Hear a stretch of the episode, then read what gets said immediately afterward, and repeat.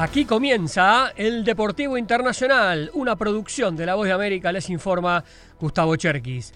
Iniciamos con el béisbol de grandes ligas y hablamos de la gran temporada del lanzador dominicano Luis Castillo, la roca de Marineros de Seattle, que anoche llegó a los 200 ponches de la temporada por segunda vez en su carrera. El diestro de 30 años se convierte en el octavo lanzador de la historia de Seattle en llegar a la mencionada cifra, siendo el tercer derecho en lograrlo. Castillo se unió a Eric Hanson, quien lo logró en 1990, y al venezolano Félix Hernández, el rey, quien conquistó esa cifra en seis ocasiones, 2009 al 2014. Una más de la pelota caliente, el japonés Shohei Otani de los Angels fue operado del codo con éxito y se despidió de la temporada. El fenómeno que batea y lanza sigue siendo el gran favorito para ganar el premio al mejor jugador de la Liga Americana este año. Según su agente, Otani estará listo para volver el día inaugural de la temporada 2024. En boxeo, el interminable Manny Pacquiao quiere cerrar su carrera con una medalla olímpica. El filipino de 44 años confirmó su intención de participar en los Juegos Olímpicos de París en el 2024 e intentar conquistar uno de los pocos títulos que no tienen su palmarés.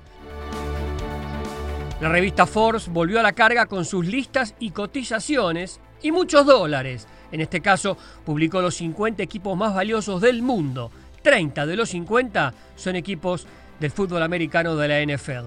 En la segunda plaza aparece el fútbol con siete equipos y completa el podio la NBA con seis.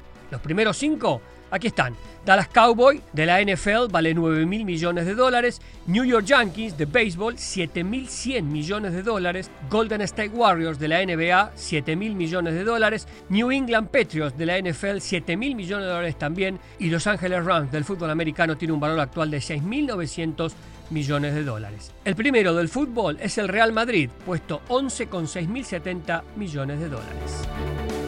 Y hablando del Madrid, hoy el equipo español inicia su camino en la Champions League, recibiendo en el Bernabéu a Unión Berlín de Alemania en poquito más de una hora. Escuchamos al italiano Carlo Ancelotti, técnico del merengue, en la previa del partido. La Champions League eh, para nosotros es siempre una competición eh, especial eh, que queremos empezar bien. Jugamos contra un rival que está bien organizado, que es un equipo contundente, sólido. Creo que necesitaremos jugar un partido de intensidad a lo mejor. Los otros partidos más atractivos de hoy, el Bayern Múnich va a recibir al Manchester United y la Real Sociedad va a ser local del subcampeón de la Champions del año pasado, el Inter de Milán. Y hasta aquí el Deportivo Internacional, una producción de La Voz de América.